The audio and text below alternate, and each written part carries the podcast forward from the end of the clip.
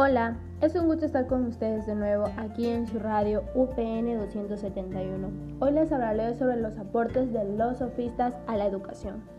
Uno de los aportes de la pedagogía de los sofistas es la importancia de la retórica. Los sofistas veían importante la formación en la retórica y el lenguaje, ya que formaban a sus ciudadanos para la actividad más digna, la política. La formación política para los sofistas era la más importante en la educación de sus ciudadanos. El pensamiento de los sofistas y su aporte a la educación presentan antecedentes históricos, sociales y culturales de la época y la sociedad en la cual ellos vivieron. Pero, ¿cuál es el aporte de los sofistas a la educación?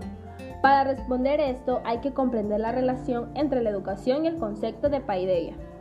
Ramírez Villagra 2002 menciona que esa relación tiene que ver con la apropiación, las actitudes físicas y espirituales ideales, es decir, el arete tiene que ver con adquirir la virtud y todo lo que ella encierra, y el paideia se relaciona con la certeza y evidencia de que los ideales espirituales y las actitudes se adquieren. Por lo tanto, para los sofistas la educación se concentraba en evidenciar el conocimiento que se obtenía, especialmente en la política, y la educación se centraba en formar competentes para la función pública, política y representación ciudadana.